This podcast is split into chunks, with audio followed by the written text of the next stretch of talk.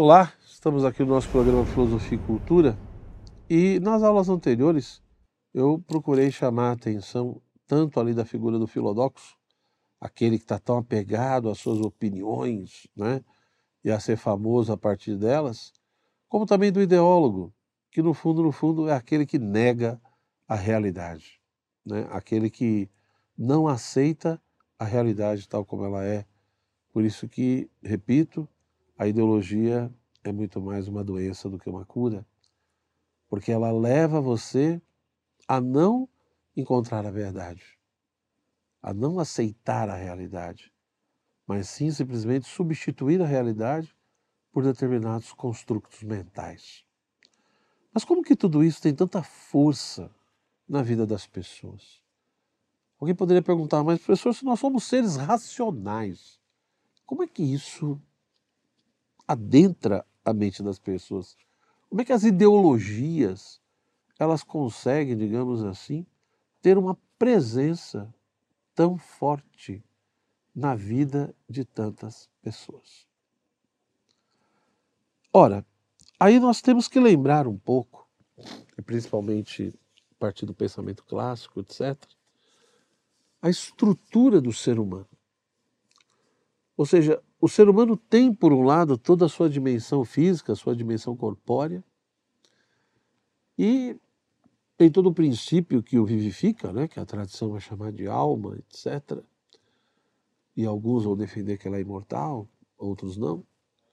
Mas, independente disso, o que eu gostaria que você entendesse aqui é essa estrutura basilar, no sentido de que quando você olha para uma pessoa, quando você encontra alguém, primeira coisa que você né, apreende, capta dessa pessoa, é justamente a sua estrutura corpórea.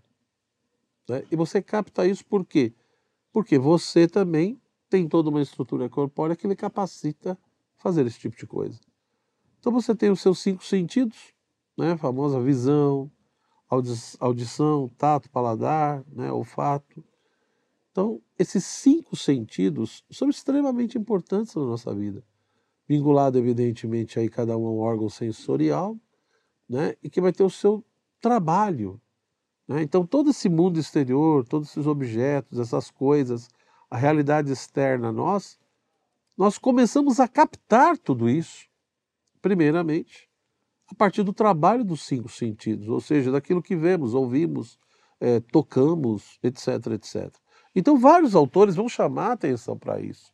Ou seja, o contato que nós temos né, com a realidade física, com essa realidade material, começa pelos nossos sentidos.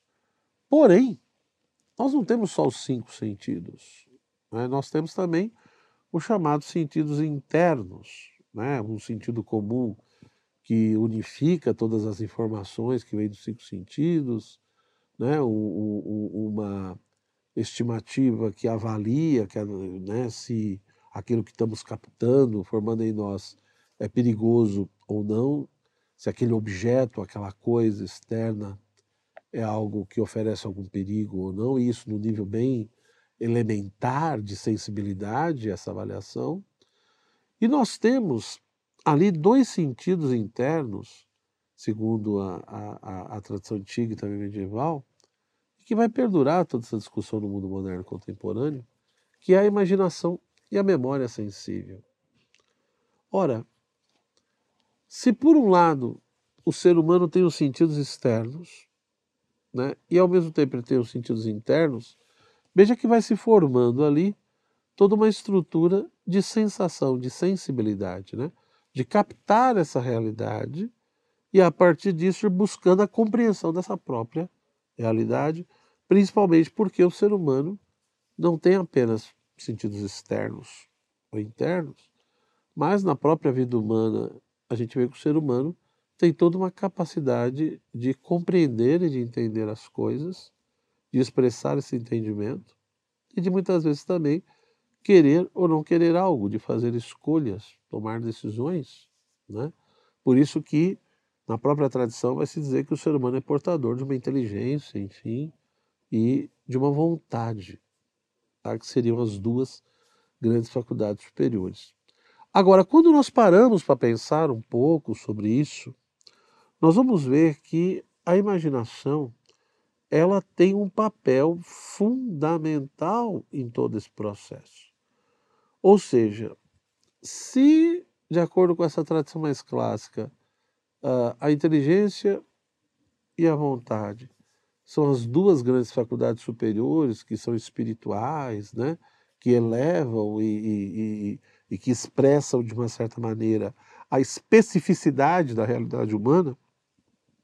Por outro lado, dentro desse processo do conhecimento humano e da maneira como o ser humano se relaciona com o real e tenta assimilá-lo, compreendê-lo, nós vemos que as informações provenientes pelos cinco sentidos são extremamente importantes.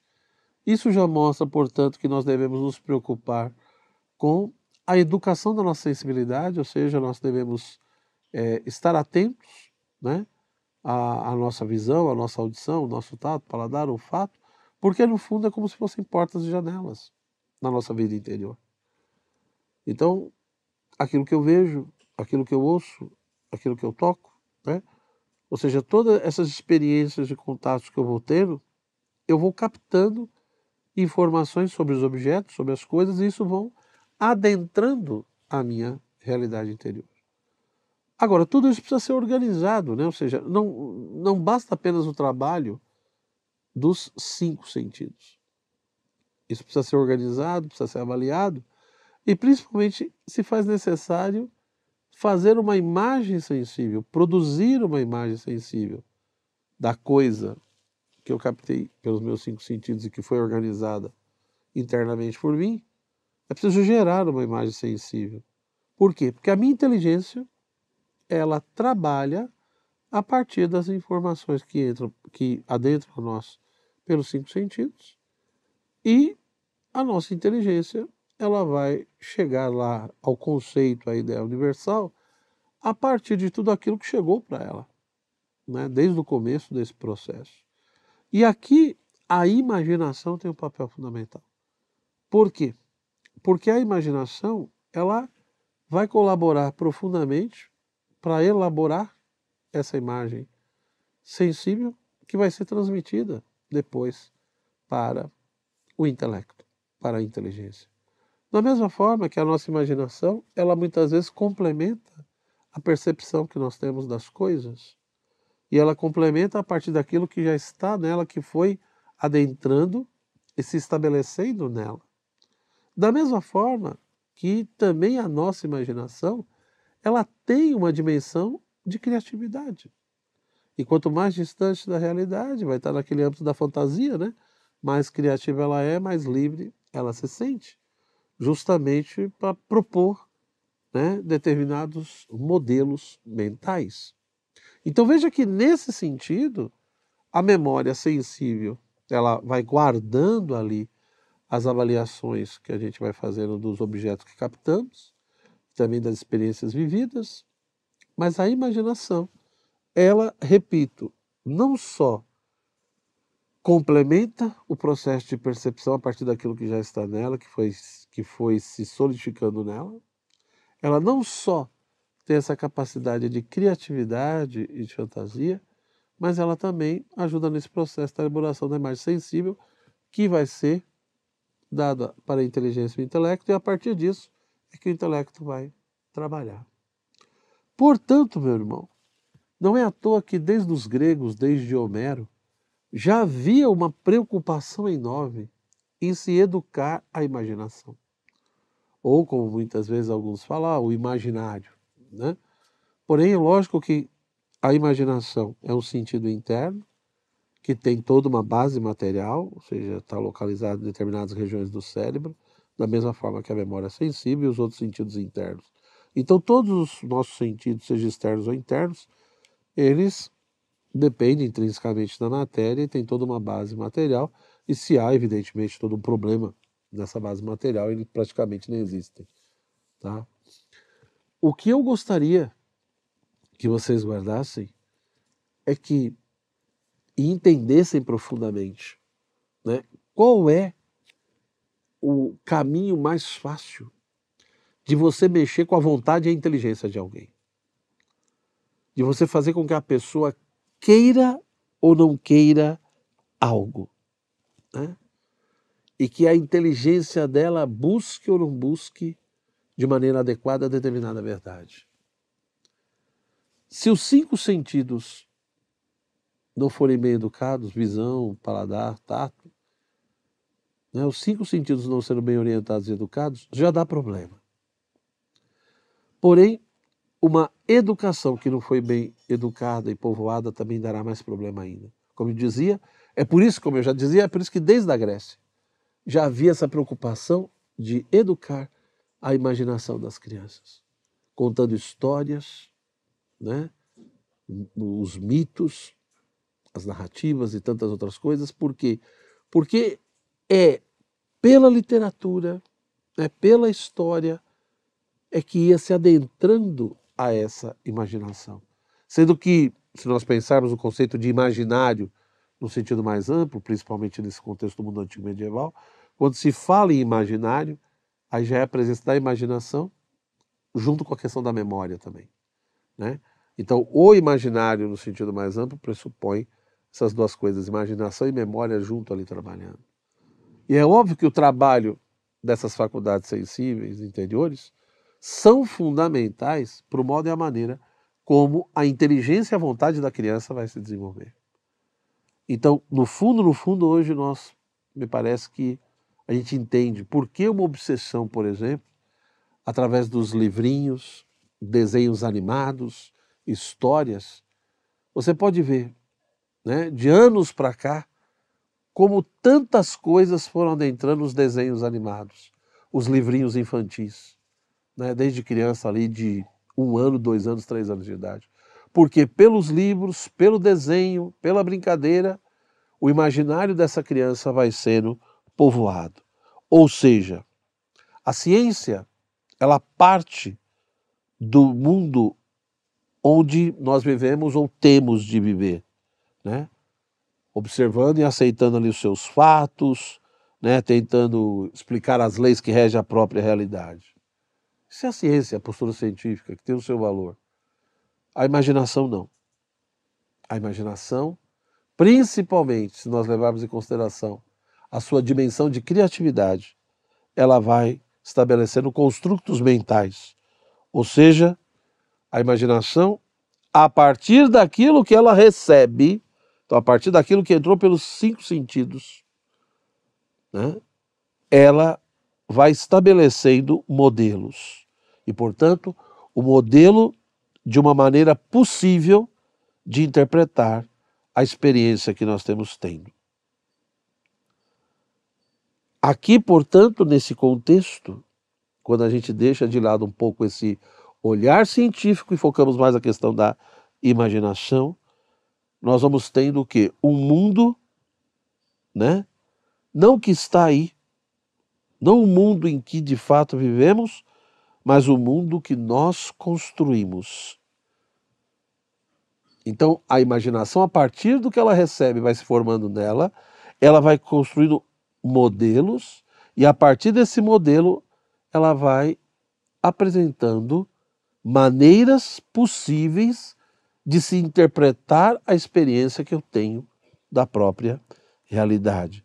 E é por isso que por um lado, ela mexe com o intelecto, com a inteligência, porque ela fornece para o intelecto a imagem sensível e outras coisas a partir dos quais o intelecto vai trabalhar. Então, se essa imagem sensível já vai deturpada, o intelecto trabalha de forma deturpada.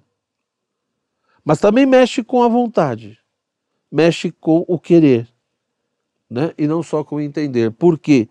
Porque, na medida em que ela estabelece modelos né, e maneiras possíveis de interpretar a experiência, nós não estamos, a imaginação não está falando de um mundo simplesmente que é, mas de um mundo que é construído por nós e que é construído a partir do nosso querer. Ou seja, a perspectiva científica, ela parte do mundo tal como ele é. Enquanto que se você pegar, né, a literatura, a pintura, a escultura, a música, não é tanto como o mundo é, mas parte do mundo que nós queremos ter. Que mundo que eu gostaria de ter? Então veja que esse mundo que você gostaria de ter e que move a sua vontade a querer realizar determinadas coisas é feito, é estabelecido e despertado a partir daquilo que entrou na imaginação. Então a imaginação, e é lógico, de uma certa forma, junto também com a ajuda da memória que está sendo guardada ali, ela vai atingir tanto o intelecto quanto a vontade. Portanto, qual é a melhor maneira de influenciar e destruir a inteligência e a vontade de alguém? É você não educar bem o imaginário né, de uma criança, ou seja, a imaginação e a memória. Então nós precisamos, de fato, principalmente aqueles que têm filhos, se preocupe com o que seu filho lê, se preocupe com os desenhos que ele assiste, com as conversas que ele ouve, né? ou seja, tudo aquilo que ele, felizmente ou infelizmente, presencia. Então, precisamos ter essa preocupação de educar bem essa sensibilidade externa, os cinco sentidos, mas também e principalmente de fazer uma boa educação da imaginação e da memória. Se nós não queremos, né, se você não quer que o seu filho ou que as crianças se tornem simplesmente filodoxos ou ideólogos, escravos de tantas coisas, mas sim alguém que ame a verdade, né, quer a verdade e sonha por um mundo diferente, mas que tenha base na realidade, que tenha sentido, que tenha coerência, que seja realmente verdadeiro, bom e belo, é importante você começar a se preocupar com a educação da imaginação do seu filho. É importante começar a saber o que está acontecendo e por que que tantas pessoas estão preocupadas em entrar na imaginação das crianças porque assim provavelmente o trabalho dos ideólogos vai ficar muito mais fácil. Se você gostou, deixe a sua curtida, compartilhe o vídeo. Muito obrigado e até o nosso próximo encontro.